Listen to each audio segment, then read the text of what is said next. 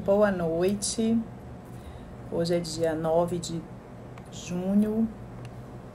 Damos continuidade à programação de lives da ESA Pará. Hoje com mais uma temática super atual, que nós vamos falar da federalização dos processos com a professora Karina Jacques, querida amiga de início de carreira, que atualmente reside no Rio de Janeiro. E olha o que a distância pôde nos proporcionar, nos reencontrarmos numa live, mesmo à distância, na humildade, e ouvir os brilhantes ensinamentos dela sobre vários casos icônicos que a gente tem aqui na nossa justiça. E aí, Karina, tudo bom? E aí, Luciana, tudo bom? Tudo, estava falando, nós somos colegas de início de carreira, né? Quando a gente começou a dar aula, o que? Uns eu... 16 anos atrás. Isso, nem fala, nem fala. Eu estava justamente é, refletindo sobre isso. Somos contemporâneas e conterrâneas. É, é verdade, é. é. Muito é. legal, uma fase boa, né? Estávamos iniciando, aprendendo. Enfim, aprender a gente aprende sempre, mas era o início, né? Era o início de tantos cursos de direito aqui na nossa cidade, tinham Isso. poucos ainda, enfim, foi fomos, uma época fomos, muito boa. Isso, fomos colegas, eu nem sei como é o nome agora, era FAP ali na municipalidade? É, a FAP virou Estácio. Estácio, Estácio. É, que sempre foi, mas aí eles mudaram para todas se chamarem Estácio. Pois é. Mandar então, um é... beijo aqui para a doutora Laura, que é advogada aqui, trabalha muito assídua com a gente na UAB e está em todas as lives aqui nos prestigiando, Karina. A gente está numa programação, é, a gente está numa programação assim intensa, desde o dia 2 de abril, que a gente resolveu fazer as lives diárias. Então, todo dia tem uma live, ou quatro é, da tarde, ou seis. Algumas isso, tu algumas aqui, eu, né? Eu assisti, algumas isso, assisti. Isso. E aí já se tornou meio calendário, mas eu vou logo dar um aviso aqui, depois eu aviso no final. Essa semana a gente vai ter live amanhã, quinta e sexta mas não será comigo. Eu vou ter uma folga essa semana de três dias, porque as comissões de arbitragem, a comissão de contencioso administrativo e tributário, me pediram o espaço do Instagram da ESA para fazer lives das comissões, que a gente sempre está em parceria, enfim. Eles convidaram professores, pessoas de fora também para falar. E como o Instagram da ESA deu um boom muito grande, a gente não tinha Instagram até o ano passado. A gente criou uhum. Instagram, página de, de site, enfim. E aí, agora, com a pandemia, o nosso Instagram já está com quase 5 mil seguidores. Realmente teve um crescimento bem grande. É. é. E aí as comissões pediram, Luciana, a gente pode fazer a live pelo Instagram da ESA? Eu disse, pode, não tem problema, mas aí não justifica eu fazer uma e depois vocês fazerem outra né? Porque aí vai ficar cansativo, o pessoal não vai nem querer ver duas seguidas. Eu disse, então podem ficar à vontade, vocês fazem as lives de quarta, quinta e sexta, e eu vou tirar folga, até porque quinta é feriado. É. desde, que, desde que começou, dia 2 de abril, Karina, mesmo nos feriados tinha live. Só não teve live sábado e domingo, mas não, todos eu, os dias. Eu perdi meio a noção de tempo com essa pandemia, eu perdi noção de tempo. Não, não tem mais. Falaste agora feriado? Eu, é. Meu Deus, que feriado é, meu Deus, junho. Qual é o feriado? É 11 de junho, Corpus Christi. Corpus Christi. Pois é, não tem feriado mais, não tem. É, Ontem não tem. É, ontem fiquei até tarde numa. Tinha uma aula, depois tinha uma reunião né, com, com os professores, dormi super tarde. Eu não estava nem atenta ainda esse feriado. Não vou sair é. mesmo, né? Estamos é, todos... Ninguém vai sair, vai ficar aqui, né? Até Hoje o governador aqui do Pará falou que, no caso, muita gente já pensando em Praçaguinas, que ele vai, que as praias vão ser fechadas, os igarapés, enfim, toda essa parte aí de, de, de espaço dos interiores, verão, né? as pessoas iam, né? Que ele vai mandar fechar, porque ainda não é o momento de veranear. Né? Não, não é. Aqui tá assim, tem, saiu um decreto do governador liberando mas o prefeito tem um decreto onde ele tem um plano de abertura. Na verdade, serviço local é prefeito, né? As competências, é. né? Aí foi ajuizada uma ação e foi concedida liminar com multa de 50 mil reais para um ou para outro, é, no caso de descumprimento e abertura. Aí eu moro, no bairro que eu moro, tem um centro comercial aqui. Ontem estava bombando, parecia dia normal. Aí hoje já estava mais a menos. Hoje já estava mais ameno. E aí tudo recai ao judiciário. Nossa live de ontem foi com o Henrique Mouta, nosso colega também de início ali, Sim, eu, de eu cheguei a ver um pouquinho. Eu cheguei a ver um pouquinho. É, e ele falava justamente disso, que todas essas regras, todas essas políticas vão recair sobre o judiciário e ele é que vai ter que decidir, não tem Isso. jeito. A demanda para tudo está aumentando pra... muito. Olha, é. eu vou, eu vou te, te, avisar uma coisa, que essas lives todas têm aqueles imprevistos. Eu tenho uma tá. cachorra que ela pediu para sair, eu vou só abrir a porta e voltar. Tá não te preocupa, tranquilo. É, neto de ministro aparecendo nas lives. É, é meus filhos já apareceram aqui é, também. Aqui eu não tenho, eu não tenho filho, né? Eu tenho uma cachorra que não dá para dizer, minha filha fica quieta. Ela é. me ouviu falar. Aí vai sair, aí como o ar tá ligado, eu vou deixar a porta entreaberta, porque ela entra e sai a hora que ela tá, quiser. Fica à vontade, vai lá, Karina. Normal, a gente tem que, que ficar relaxado, porque é home office, é todo mundo em casa, então não tem. Tem que relaxar, que aparecer, que ouvir. É isso mesmo. Eu no início é. ficava super tensa, sabe? Ai, não pode, tranca a porta, ninguém entra. Aí eu disse, gente, mas todo mundo sabe que eu tô na minha casa. Pois né? é. As minhas aulas, os meus cursos, as minhas reuniões. Então, assim, no momento que a criança estiver gritando, eu vou ficar no mudo ali, se eu estiver fazendo uma reunião e der para ficar no mudo. Mas quando não, a gente vai ter que ouvir a criança. É isso aí. É esse mundo, né? E acontece o seguinte: no meu escritório, aqui no meu apartamento, eu tenho um ambiente que é um escritório. Eu comecei esse ano a, fa a fazer um projeto para fazer um estúdio de gravação, para fazer o isolamento acústico, já que eu moro no centro comercial do bairro e tem muito barulho. Aí eu estava no meio da obra quando veio a pandemia. Atrasaram, né? Eu tinha que fazer aquele drywall, né? Então, o Sim. meu escritório tá zone... Eu estava com livro encaixotado. Então, eu estou trabalhando na sala. Aí teve um dia que eu fiz uma live na sala, e aí algum morador passou no corredor e ela começou a latir. Gente, aí não tem. Porque o filho dá para você dizer, meu filho, vá assistir TV, é. cachorro não dá, né? Não, Enfim, mas não ela... É, é, mas a gente vai se adaptando, né? Todo mundo está sabendo que a gente está em casa, né?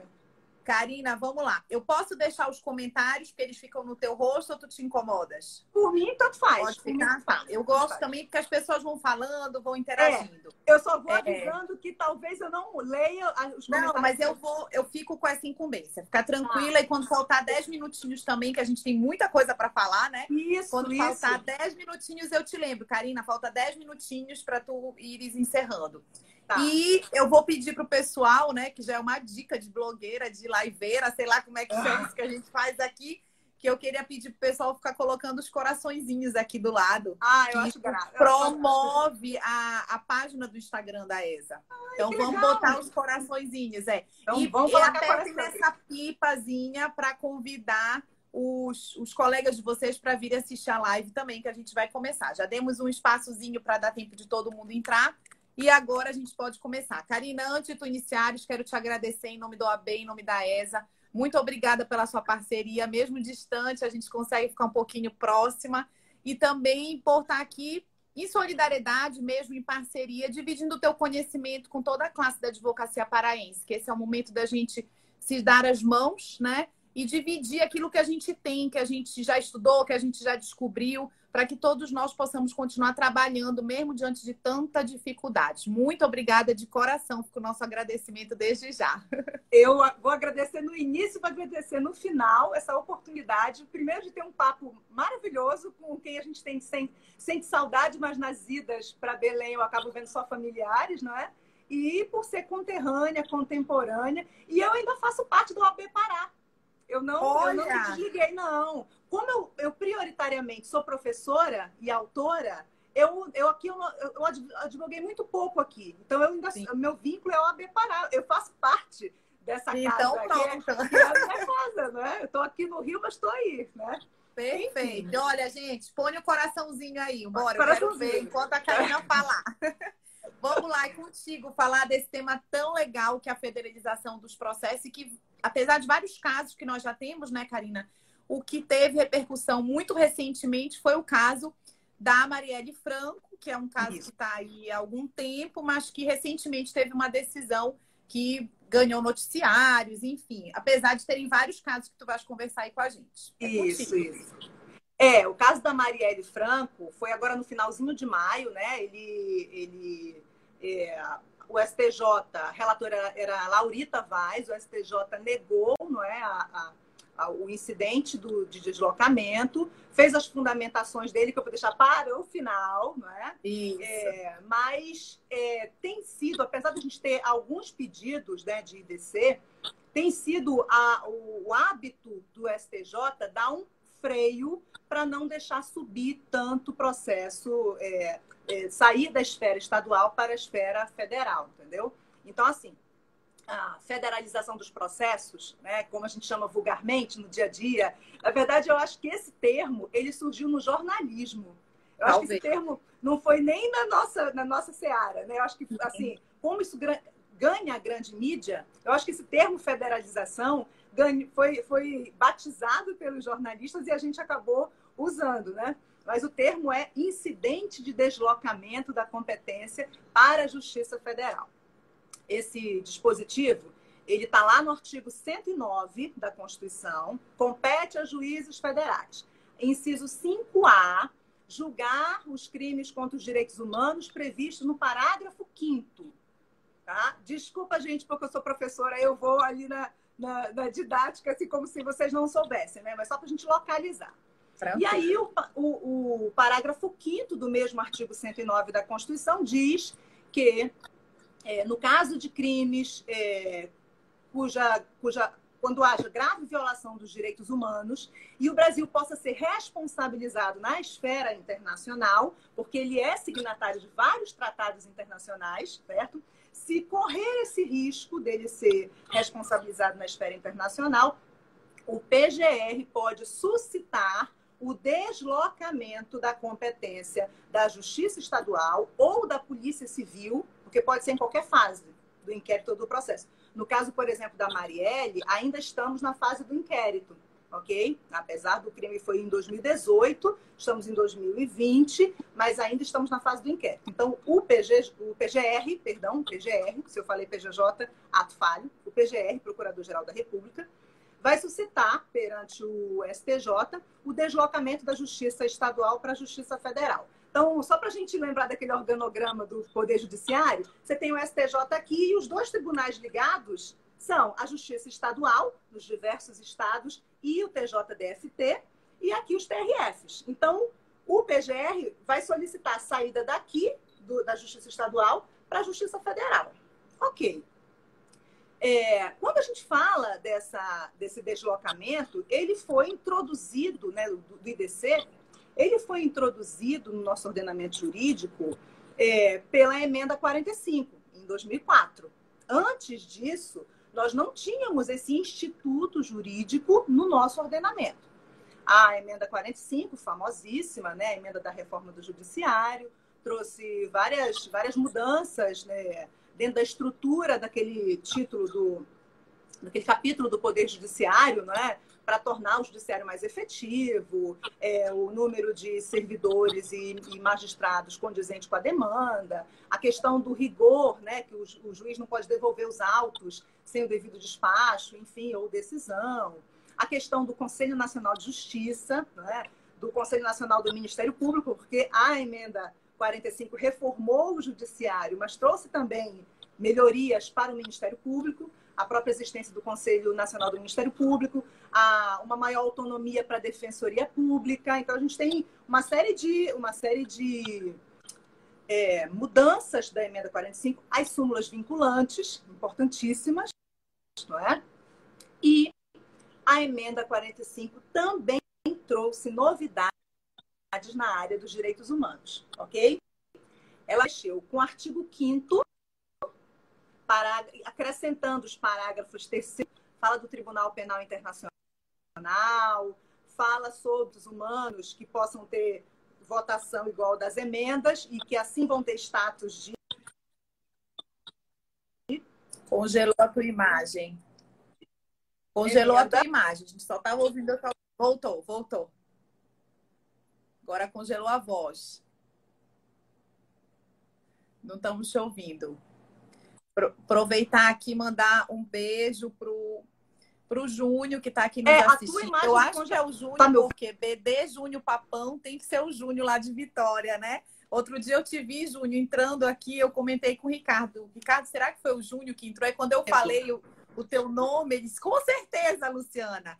E mandar um beijo para o Bruno também, de Floripa, que vai estar com a gente segunda-feira na live, falando de é, tutelas de urgência, também super interessante na próxima segunda-feira. Isso, gente, coloca os coraçõezinhos aí, deixa estabilizar de novo a rede da professora Karina. Eu acho que foi lá a rede dela, né? Vocês estão me ouvindo bem? Doutora Laura me deu um help. Estão me ouvindo e me vendo bem? Eu tô te ouvindo, meu... te... eu, eu tô te ouvindo e te vendo. Tá? Tô. Só eu que tô congelada aqui. É, mas continua falando então, Posso Karina, porque eu tô te ouvindo. Pode. Então, Daqui a pouco volta. Peraí, deixa eu, deixa eu lembrar onde é que eu estava falando. Ah, sim, da questão do, dos parágrafos. Os parágrafos foram introduzidos, isso. Isso, então gerou uma, uma, uma, crítica, mas eu nem vou me deter muito aí, senão a gente desvia do assunto. Gerou uma tá. crítica porque o parágrafo segundo da, do artigo 5 já dizia que as normas relacionadas com direitos, com direitos fundamentais, mesmo em tratados, elas tinham o mesmo status. Então, já se tinha um, uma, uma superioridade dos tratados internacionais, que depois o Supremo colocou no status de supralegal. Lembra a história dos tratados de direitos humanos que tem status supralegal? Quando uhum. veio uhum. essa, essa, essa emenda é, e criou uma regra de votação para os tratados, é como se a gente tivesse três níveis agora de tratados, ok? E aí há uma grande crítica sobre isso. A Flávia Piovesan faz uma crítica bem fundamentada sobre, certo? É, eu gosto muito da opinião dela. Eu sempre vou buscar a opinião Karina, dela. o teu Oi. áudio tá ótimo. Teve o Marcelo aqui que está nos assistindo, ele deu uma dica de tu saíres e entrares de novo na live. Porque eu o áudio tá ótimo, só a tua imagem que tá congelada. Vamos tentar? Vamos, eu pensei nisso mesmo, eu pensei em sugerir. Vou sair e vou entrar, tá? Sai, eu te chamo de novo, isso, que aí pode Olha, ser agora, que volte. Agora Pronto, voltou. é, voltou. Pronto, ótimo. Eu tava agoniada mesmo com a minha cara, com a minha cara parada. Parada, mas pelo menos parou é. numa cara boa, né? Se parou é, uma cara pelo menos parou. careta. Eu já tô até acostumada com essas, com essas, com essas caretas que a gente faz. Então, enfim. Pronto. Então, é, a, a, emenda 45 trouxe novidades no, no campo dos direitos humanos lá nos parágrafos do artigo 5 e artigo 109, inciso 1, inciso A, e parágrafo 5 que é justamente essa, essa lente de deslocamento é, da competência. E aí, a gente já, a gente já entendeu que o IDC é, foi introduzido na, no nosso ordenamento jurídico pelo Emaro, aqui, que na verdade essa ideia do IDC, do incidente de deslocamento de competência, ela não é uma ideia nova. Na verdade, já houve tentativa de introdução disso na nossa Constituição. Tem uma, uma PEC, eu não vou lembrar o número, 300 alguma coisa, que foi do Fernando Henrique Cardoso. Ele protocolou a PEC e, na época, o Congresso rejeitou a PEC tinha mais um outro pedacinho, mas a, a parte do, cento, do 109, 5A e parágrafo 5 era igualzinha. Então, assim, já houve uma tentativa anterior, certo? Com a emenda 45. Ok. E aí, por que, que a gente tem essa proteção, essa, essa necessidade, essa, essa, essa possibilidade de subir, de sair o processo, né, de decisão de transferência, de deslocamento do processo, decisão do STJ e saindo da Estado estadual federal.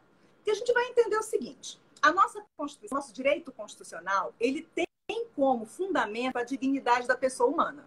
Está lá no artigo 1 inciso 3, que a República, artigo 1 a República Federativa do Brasil, formada pela União Indissolúvel, blá, blá, blá, tem como fundamento.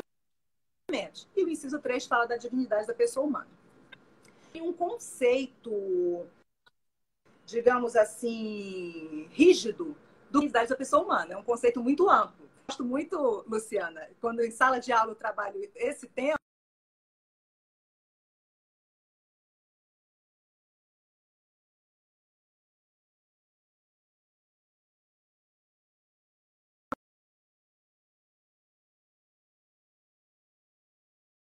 a, a, educação, é direito a um processo justo, rápido, certo? Então a gente tem a dignidade da pessoa humana é, como conceito muito amplo, protegido internamente pela nossa Constituição, ok? Ok? Eu tô, eu tô dando ok, okay. a imagem. A minha tá legal, gente? Tá, então tá. Tá. Aí o que acontece? Tá, voltou, voltou Além tudo disso, agora. Voltou? Tá ok. Tá. tá. Então, tá. Então vamos lá. Então, Põe o coração, coraçãozinho aí então, para melhorar. Além disso, lá no... Coração. Não, gente, por favor. Então, aí, lá no artigo 4 ainda dá assim, a República Federativa do Brasil, suas relações internacionais, ela, ela é, reger-se pela prevalência dos direitos humanos, ok? E protege os direitos humanos e a da pessoa humana no âmbito interno e no âmbito internacional. Certo? Então, quando a gente fala dessa proteção no âmbito interno e no âmbito internacional, é, a gente percebe que, pelo menos textualmente, e eu não estou fazendo crítica, tá? Eu só estou colocando que, pelo menos textualmente, a nossa Constituição protege os direitos. E a gente pode acrescentar mais. A gente pode dar o artigo 21 em São o artigo 21, inciso as competências da União, e o inciso 1, a, a competência de se relacionar com estados estrangeiros e participar de organismos internacionais. Então, é, a União participa de organismos estrangeiros e assina tratados internacionais se comprometendo a, a ok? E aí eu vou fazer abrir um parênteses aqui. Quando a gente um que fala da competência da União, há um grado, certo? é, que compõe os Estados-membros e os municípios, e ela é pessoa jurídica de direito interno. Quando você vê o de competências, que eu não vou citar aqui, que não é. Por exemplo, emitir moeda. Está lá, não lembro qual é o inciso, mas está lá. Emitir moeda é competência da União, é indiscutível. Manter o, o, o, o correio aéreo é da União. Quando você fala em manter relações com estados estrangeiros e participar de organismos internacionais, na verdade, na verdade, essa competência é da República Federativa do Brasil, porque é uma competência de pessoa jurídica de direito público externo. Concorda comigo? Então, na verdade, a gente consegue perceber Sim. que o Estado brasileiro tem uma dupla personalidade jurídica. Ele se comporta internamente como União e ele se comporta no âmbito externo como República Federativa do Brasil.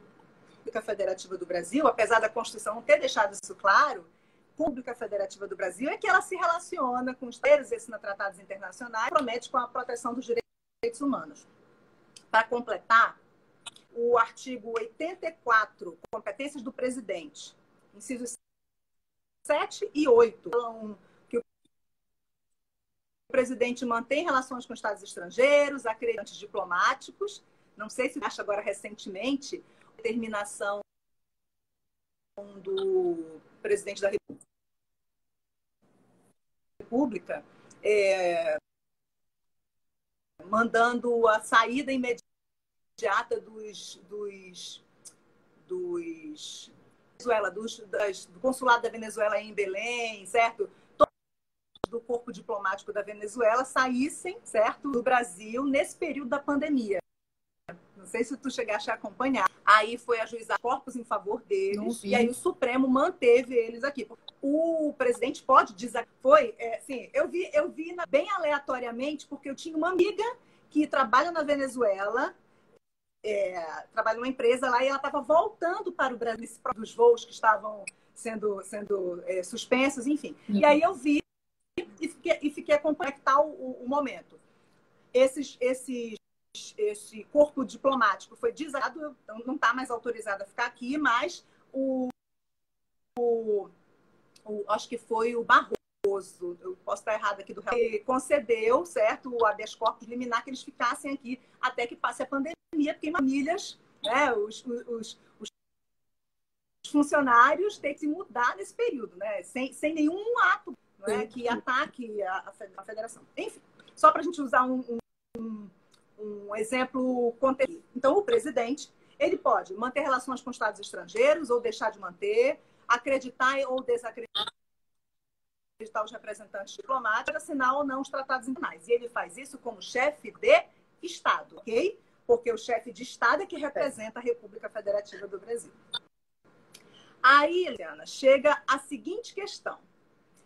A União assina vários tratados internacionais, certo? De direitos humanos. Aí a gente pode usar como exemplo a Convenção Americana dos Direitos Humanos, o Pacto de São José da Costa Rica, certo? É, a uhum. União assina os tratados internacionais na defesa dos direitos humanos, mas na prática, os crimes com grave violação aos direitos humanos não são, na sua maioria, de competência da União, são de competência do Judiciário. Tu tá, tá, tá compreendendo? São os estados. É a, é a Polícia Civil dos estados e são as justiças estaduais que acabam é, assumindo a função de efetivar o processo, a investigação, a acusação, processo, julgamento, condenação, absoluto das pessoas. Então, a União assume um compromisso internacional, ela internamente. A gente, é, sim, reconhece que a legislação interna brasileira ela é bem moderna, assim, na defesa dos direitos humanos. A prática ainda apresentar várias, várias, falhas, é uma coisa que a gente vai já estar.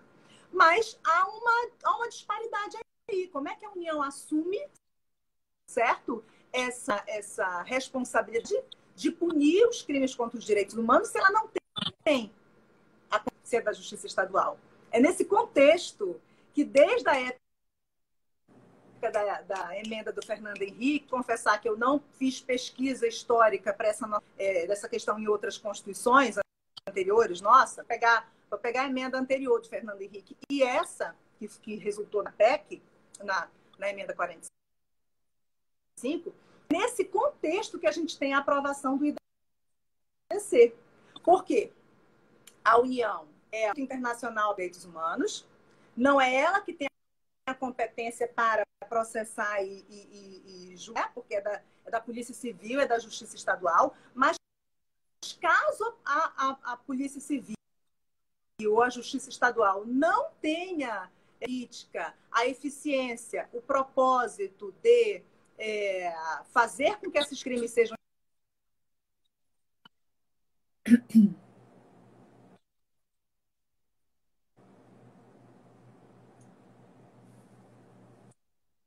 Tá? Voltou, voltou. Não, voltou, gelou. Enfim. É, Congelou. É, quer que eu saia? e Volte? Pode ser. Voltou, voltou, ah. voltou. Então, assim, é, é, então, apesar da União ser a, a, a, a responsável, a que se responsabiliza e a que é punida finalmente, ela que vai fazer o processo, vai processar e vai Então, o IDC ele vem para solucionar isso, ok? Beleza okay. aqui? Aí o tá. seguinte. Tu tá com a internet do celular, tá? Karina, ou com a internet do computador? Tá me ouvindo? É porque às vezes a internet do celular é melhor okay. do que a internet tá. do computador. Não tô com Wi-Fi. É. Wi Eu só feito as lives é com a internet do celular. É? Será? Pode ser. É. Tô te falando, esse horário, então, eu acho troque? que é um horário que tem muita não. live, aí fica meio Então eu vou ter que sair? Ou que não? sabes, a tua, a, tua, a tua rede é boa de celular? Tu queres que eu saia? É 4G? Não, acho que tu não precisa sair, acho que só baixar e mudar. Pre... Ah, é, é mas. É? Tô te vendo. Alô, Ouvindo, alô? não. Só te vendo. Tá, se travar mais um pouco, a gente muda, tá?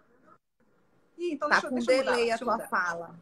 Vou mudar, tá? Tá, tá, a gente aguarda, tranquilo. Posso mudar? Tá bom, vou mudar. Pode. Tranquilo. Gente, lembrando quem está aqui, que na quarta, quinta e sexta, amanhã, quinta e depois, a gente vai ter as lives, mas não serão comigo. Serão com os presidentes das comissões amanhã de arbitragem e quinta e sexta com a equipe da comissão de contencioso administrativo tributário. Amanhã a temática vai ser sobre arbitragem, quinta e sexta sobre direito tributário e administrativo, tá? Continuaremos aqui na programação da live, mas não comigo, e sim com os colegas que vão me dar uma folga aí para eu ficar esses três dias cuidando de outras demandas, certo? Segunda-feira eu estou de volta, 18 horas, com o professor Bruno Macedo, que a gente vai falar das tutelas de urgência. A professora Karina já voltou, já vou inseri-la aqui. Agora vai dar certo. Boa dica, doutora Laura. Obrigada. A senhora me super auxilia aqui. Pronto. Tu tá me ouvindo? Perfeito. Agora, tá? Então vamos lá? Tudo certo. Tava com delay, tu falavas e o teu áudio só vinha tempos depois. É, eu tava falando, esperando ter ok e o ok não vinha. Agora tá ok? É. Perfeito. Tô... Então vamos lá, vamos lá. Vamos. É... Peraí, deixa eu ver onde é que eu estava falando sobre essa, essa, essa, essa disparidade entre a União se responsabilizando no âmbito internacional e ela não sendo a quem vai efetivamente punir. Aí então veio o IDC para tentar solucionar, tá?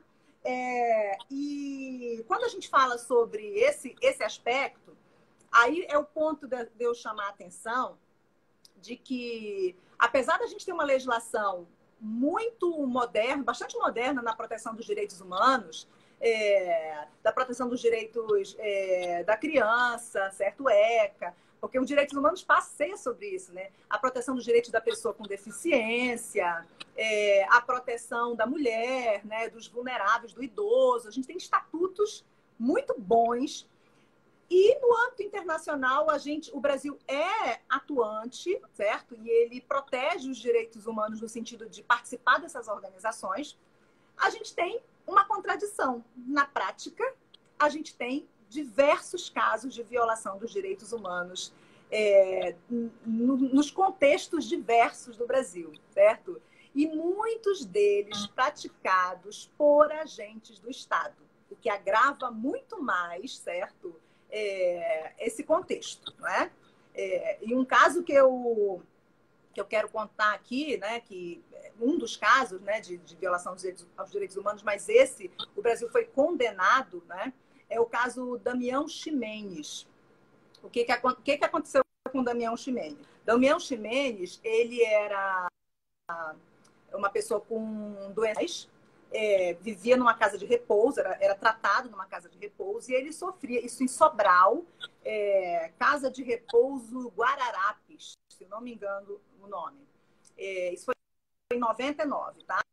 É, ele sofreu vários, assim, o, o o processo, né, é, vários, com detalhes, né, as perícias, várias, várias mutilações e, e, e, e, torturas físicas, fora as torturas que com certeza ele, ele sofria. E aí o que aconteceu? Ele foi morto em 99.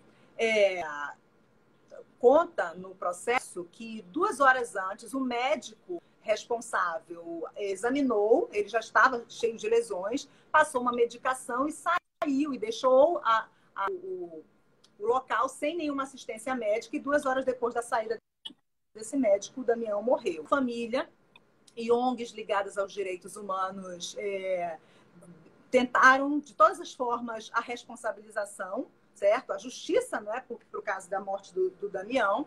É, a justiça do Ceará foi é, morosa, houve um descaso, certo? E aí eu, eu, o que eu estou falando aqui não é da palavras minhas subjetivas, porque na verdade é, ó, o Brasil foi condenado na Corte Interamericana, certo? Direitos Humanos. Então o que eu falo aqui, na verdade, é o que eu li na sentença.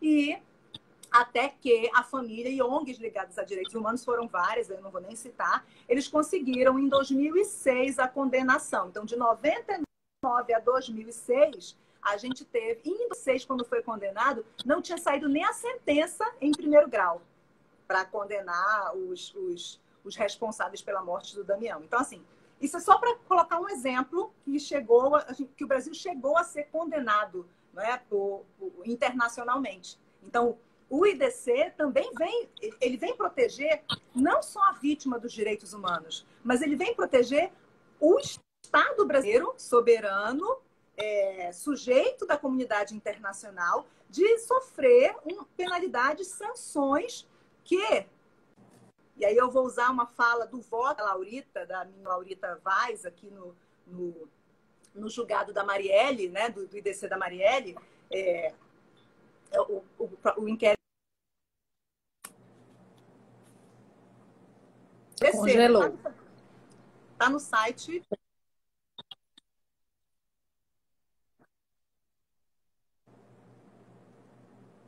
Ainda, estou congelada.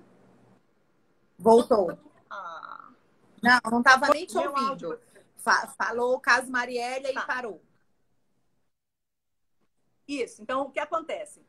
A, a ministra Lauri, voto, o voto tem 20 páginas, mas é interessante que esse voto dela, ela, como é um, é um caso de grande repercussão, ela fala também para os leigos. Ela, ela fala no voto que ela quer explicar para quem é leigo, mas que como tem buscar na internet, no site do STJ, o voto, e ela fala o seguinte, que essa, essa, essa, essa ineficiência do Estado em punir essa morosidade do Estado brasileiro, quando ela fala do Estado brasileiro, é a República Federativa do Brasil, impunir esses crimes contra os direitos humanos, causa graves sanções, não só, por exemplo, numa condenação dessa do Damião Ximenes, que foi condenado pela Corte Interamericana, mas a gente também tem sanções de ordem econômica, certo? Outras sanções de a, a própria imagem do Brasil em vários aspectos para o mundo, entendeu? Quando você tem um Estado que não consegue proteger a integridade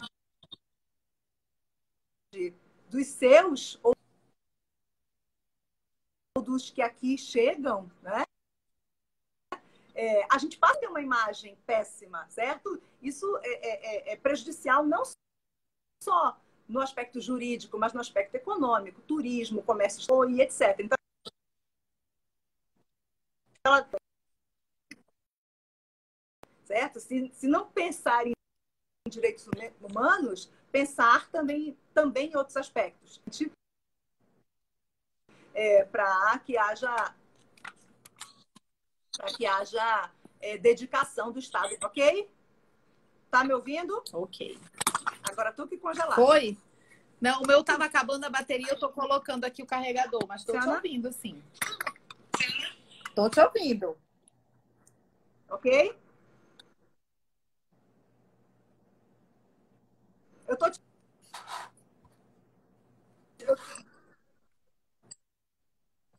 Ah, tá. Não tô ouvindo. Então, é, a gente contizou isso, né? É, outra questão que foi muito agravante neles é que como ele era é, uma pessoa com deficiência, não tá, não tá me ouvindo? Tá? Estava cortando. Como ele tem deficiência, a gente tinha é, e que violava outros tratados internacionais. Não é? O Brasil tem da pessoa com deficiência, inclusive é o único que hoje, ok? Tá. Ok? Ok.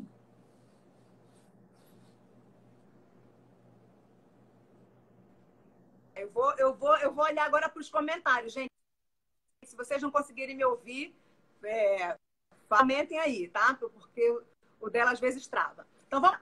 Aí a gente, a gente tem o a emenda, certo? Sai em 2004. Quando a emenda sai, é, emenda 45, é, a gente tem uma enxurrada de da doutrina, certo? A gente tem duas ADIs, certo? Eu tenho anotada aqui a ADI 36 e 3493. São duas ADIs que foram propostas junto ao Supremo, é claro, contra a emenda 45. Nessa ADI, são, o primeiro, a 486, é a Associação de Estrados Brasileiros, e a ADI, a 3493, ainda por dependência. Então, as duas estão ela foi ajuizada pela Associação de Magistrados Estaduais. Ajuizadas, foram ajuizadas por associação, associações de magistrados. Onde estão essas ADIs? Foram concor já para julgamento desde março de 2017, ok? O que, que essas ADIs questionavam contra o IDC, certo? No IDC. Porque os, os, os prós, é, a gente tem pró, é, agiliza o processo em tese, não é? É? Protege as vítimas, porque quando o processo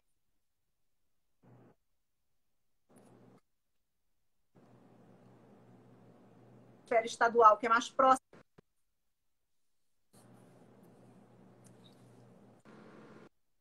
Ok? Tá me ouvindo? Pessoal que tá me...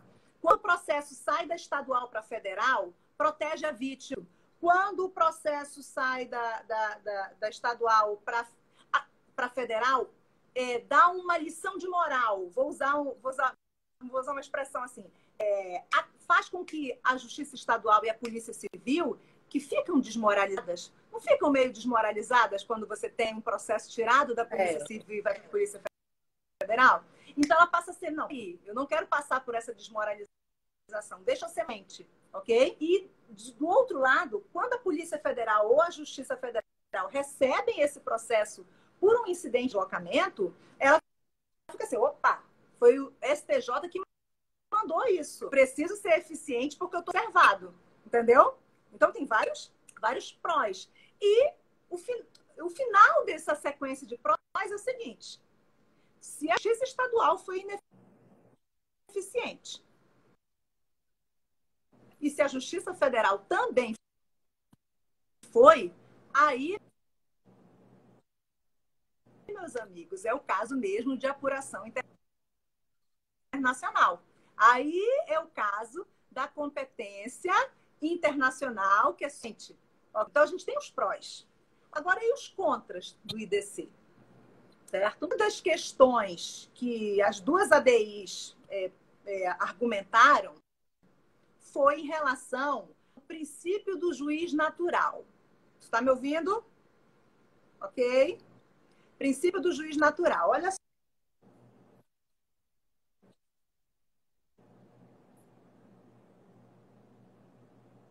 do Fernando Henrique lá no passado foi rejeitada no Congresso, porque eles argumentaram que o incidente de deslocamento fere o princípio do juízo natural, certo? E cria um juízo de exceção. Faz sentido, não é? Faz sentido. Eu fui procurar o que, que a Flávia Piovesan fala sobre isso. Eu gosto de ouvir a, a, a, a posição dela porque a gente está falando de direitos humanos, né? Ela defende que as vantagens são. Poderia ter um aperfeiçoamento do ter vantagens, elas são maiores para a proteção dos direitos humanos, certo? E aí, não só a, a, do juiz natural, né? Você tem ali uma retirada que é competente no texto, certo? No texto das leis processuais. Tem um tribunal que retira essa competência e dá para outro. É, é, discutível mesmo, certo? E ainda vai discutir isso no âmbito das duas ADIs. Uma outra questão que é contra, que critica, é o procedimento do IDC. Por que, que só o Procurador-Geral da República que pode suscitar esse deslocamento? Ok, exceto que ele é o Ministério, é representante do Ministério Público da União, ele tem essa vinculação no STJ. Mas será que as instituições, certo? tinha, teve uma autora que eu já li sobre, eu esqueci, certo? Ela, ela é da UF, esqueci agora o nome completo dela, eu vou, eu vou deixar sem citar. Mas ela argumenta por que, que o Conselho da OAB não poderia ter essa competência também, certo? Se ele, através dos seus advogados, tem essa convivência, né, dos criminalistas que estão nas, na, nos cárceres, que estão ali vendo as violações aos direitos humanos, por que, que não? não, certo? Porque o entendimento ficou único, único e exclusivamente interpretação do Procurador-Geral da República, não é? Então, é, critica-se esse procedimento. Critica-se também, isso está tudo nas ADIs, tá? E a doutrina reforça, né, os doutrinadores que falam sobre isso. Por, o, o, o IDC também teria um efeito de sobrecarregar a Justiça Federal e a Polícia Federal, esvaziar a justiça estadual e, as polícia, e a polícia civil, as polícias civis. Porque é sabido que, regra geral, é federal e a justiça federal tem, são mais aparelhadas, são mais ricas, tem, tem pessoal mais qualificado, não desqualificando o judiciário estadual e a polícia civil, mas a gente tem estados e estados, não é? Estou é, congelada. Tá me ouvindo? Tá me ouvindo? Tô. tô. Então, a, gente tem, a gente tem estados e estados.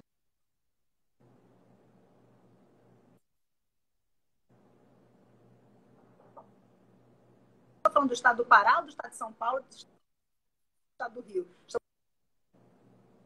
Estamos falando de todos, não é? Então, o questionamento seria esse: será que não ia, já que é sabido que a, justi que a altura, será que o IDC não iria esvaziar a justiça estadual e a polícia civil e sobrecarregar a, a justiça e a polícia federal? Esses são os questionamentos, ok? Aí, enfim, estão né, ajuizadas em 2005. É, e quando elas foram ajuizadas, olha o que, que aconteceu. Logo quando da publicação da, da 5, a gente teve o, o, o, caso do assassinato da irmã Dorothy, a irmã Dorothy Stang, em Anapu, Pará. Caso bem sensível para a gente, né? A gente está falando aconteceu no nosso estado, né? Eu, para quem não me conhece, eu sou paraense, moro no Rio, mas sou paraense e, e, e morava nessa, nessa época lá. É, e o que, que acontece? Quando, foi ajuizado, quando foram ajuizadas as ADI, o, já tinha sido feito o primeiro pedido de deslocamento de competência no caso da irmã Dorothy. As foram ajuizadas com pedido liminar, Supremo teria que ter pressa para julgar que aquele IDC era ou não inconstitucional, porque o STJ já estava com pedido na, na mesa já, que era o caso da irmã Dorothy, certo? O que, que aconteceu? É, o, o Supremo é, prolongou nesse julgamento, né? Que até, mas o STJ tomou para si, certo? A responsabilidade da questão. E a gente vai ainda fazer algumas ponderações para começar os casos, ok? Quanto tempo tá? Ih, tá quase acabando. Deixa, deixa, Faltam deixa eu dar uma. Minutos. Tá, tá, tá. Então vamos lá.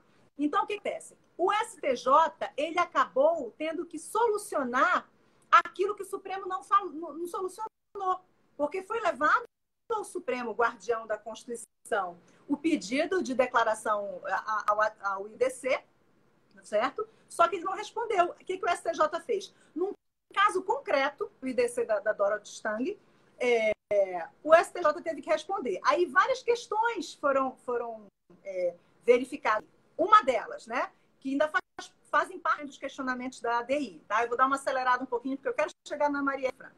Uma delas é o tá. conceito de grave violação aos direitos humanos. O que é grave violação aos direitos humanos? A Constituição conceituou, não tem norma infraconstitucional conceituando, e aí o ministro relator, no caso do, do, do IDC da, da Dorothy Stang, just, ele justamente falou isso. E qualquer homicídio doloso pode ser considerado uma grave violação dos direitos humanos.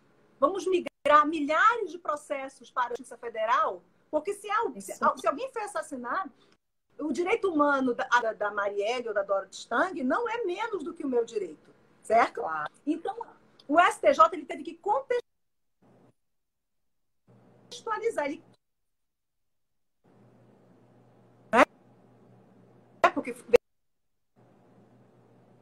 veio vago na Constituição. Ele criou um conceito e ele atribuiu grave violação aos direitos ligados a é, conflitos, genocídio, homicídio doloso, principalmente é, é, é, é praticado por agente, é, persegui, grupo de extermínio, tortura, perseguição de pessoas militantes nos direitos humanos, nas causas indígenas. Então, ele deu ele deu ele fez um conjunto de requisitos para atribuir como, de, como grave violação aos direitos humanos, ok? Só o seguinte, vários, vários institutos novos da emenda 40 já foram regularizados. Alguém falou de pau da agora, tá? É... Então, É, o doutor Marcelo Pedani é nosso presidente da subseção de redenção, está perguntando se o caso de pau d'arco não se enquadraria nesses requisitos, que inclusive só foi impulsionado pelas investigações conduzidas pela Polícia Federal. É, Marcelo, Marcelo, a questão é o seguinte: o STJ ele tem um, o freio de mão puxado até o limite, ele não quer que esses processos saiam.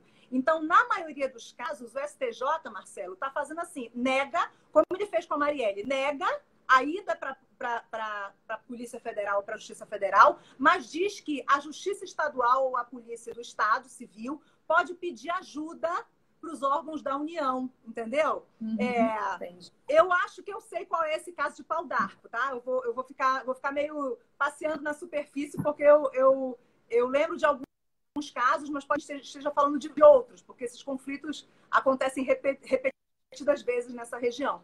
Mas essa é a questão. Muitos casos se enquadram, mas o STJ nega, ok? Justamente para evitar esse inchaço da Justiça Federal e da, da Polícia Federal.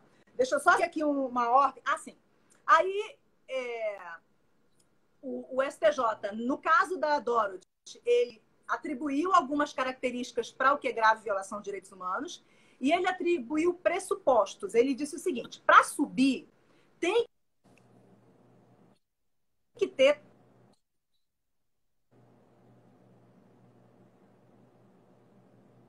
o, do Brasil ser responsabilizado no âmbito internacional. Então, já já houve uma ação judicial, uma ação no âmbito internacional, certo? Porque se a gente ficar só assim, ah, não, isso aí. Isso... Não atingiu esse pressuposto. E a, o terceiro, os dois primeiros estão no parágrafo 5 tá? Que é a grave violação de direitos humanos e o risco da gente ser responsabilizado. O terceiro foi o STJ que criou certo? Criou entre aspas, porque na verdade é lógico. Ele diz o seguinte: o terceiro pressuposto é a justiça ou a polícia do Estado estão omissas, estão coniventes com o crime, não tem vontade política para concluir o processo? Então, nesse caso, vamos analisar para subir, ok? okay. É, peraí, Marcelo, que já já eu te respondo. Deixa eu fazer tá. a sequência aqui, porque a gente tem quantos minutos? Oito minutos. E menos de dez minutos. Tá, então olha passou. Aí a gente tem o primeiro caso, vamos falar. Primeiro caso. Dorothy Stang foi pedido IDC um mês do crime. IDC2 foi o caso do Manuel de Matos. Isso foi em Pernambuco, deixa eu, 2009, tá? Então, o primeiro foi 2005, o segundo foi 2009. Manuel de Matos é, atuando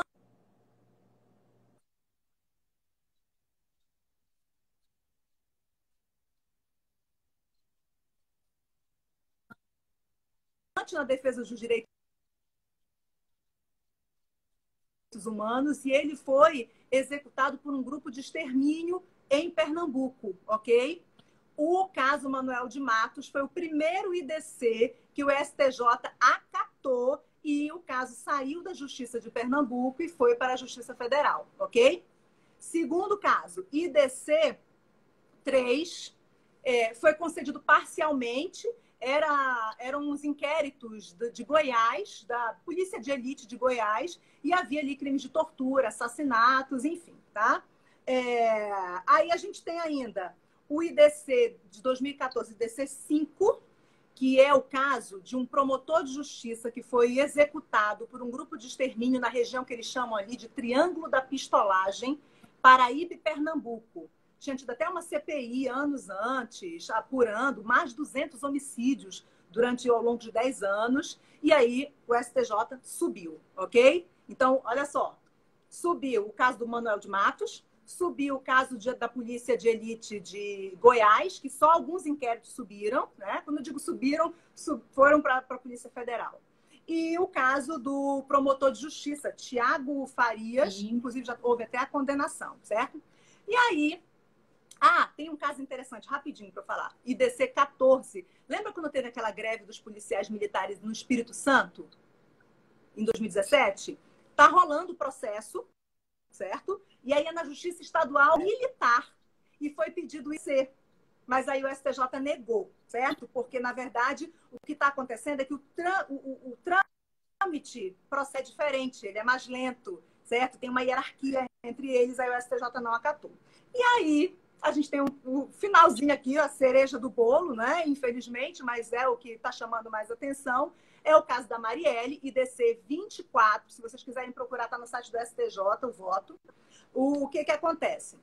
A relatora Laurita Vaz negou o IDC, certo? Não, não foi para a Justiça Federal. Só para destacar, a família da Marielle pediu para participar do processo e ela era contra a família da Marielle, os organismos, é, é, é, é o Instituto Marielle Franco, tem um peso político. Eles eram contra essa transferência para a Polícia Federal e a Justiça Federal. O que, que a, a ministra Laurita falou no, no, seu voto, né? Que a do Rio de Janeiro, GAECO, né? A, a polícia que investiga o crime organizado, ela está sendo eficiente 230 pessoas foram, foram, foram ouvidas, vários inquéritos, eu fui ler o voto, vários inquéritos é, foram, foram instaurados a partir dessas investigações, policiais foram afastados, ok? É, na verdade, a, a procuradora-geral, Raquel Dodge, né, que foi quem pediu na época é, o C, ela pediu para subir, para ir para a Justiça Federal e a Polícia Federal só a investigação do... porque os executores já estão presos. E aí ela tem o processo, certo? A investigação do, dos executores ficasse no Rio de Janeiro e dos mandantes fosse para a Justiça Federal. A, a, relatora alegou que não tinha ali a, a ineficiência do Estado, o Estado estava atuante, apesar, e aí sim, da grave violência humanos, da representatividade do assassinato da Marielle Franco, ela defendia direitos humanos contra a atuação das milícias nas comunidades do Rio de Janeiro. Então, tem um peso, né? O direito da vida dela é tão importante quanto de outras pessoas, é, mas ela era uma pessoa que viva, defendia direitos humanos e combatia as milícias no Rio de Janeiro, que é um problema histórico. milícia no Rio de Janeiro é um problema histórico. É, tá, foi retratado em filme, Tropa de Elite. Eu não sei, tipo, domingo, de uma médica que foi espancada por por. Estava ocorrendo uma. Chegou a ver? Isso aqui, ô, Luciana, é uns três, quatro quarteirões da minha casa. Porque eu moro no bairro do Grajaú, que é o bairro. Olha só, é, é, o bairro que o governo da casa, casa do governador não é a casa oficial, casa oficial é Laranjeiras, mas a família do governador, Wilson, é, mora aqui no Grajaú. E praticamente um depois, não estou não tô contando exatamente, é a residência da família e tem uma, uma viatura da Polícia Militar lá dia 24 horas, certo?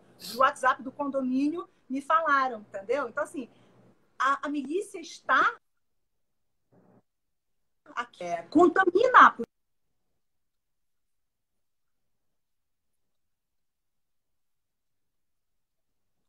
polícia. Obviamente, contamina. Mas, segundo a análise da, da ministra, que analisou o processo. A, a, a, polícia, o GAECO, né, o grupo da, da Polícia Civil que investiga esse, esse escrito, e o Ministério Público do Estado do Rio de Janeiro estão sendo eficientes, estão atuando, só que é um crime com requintes de profissionalismo.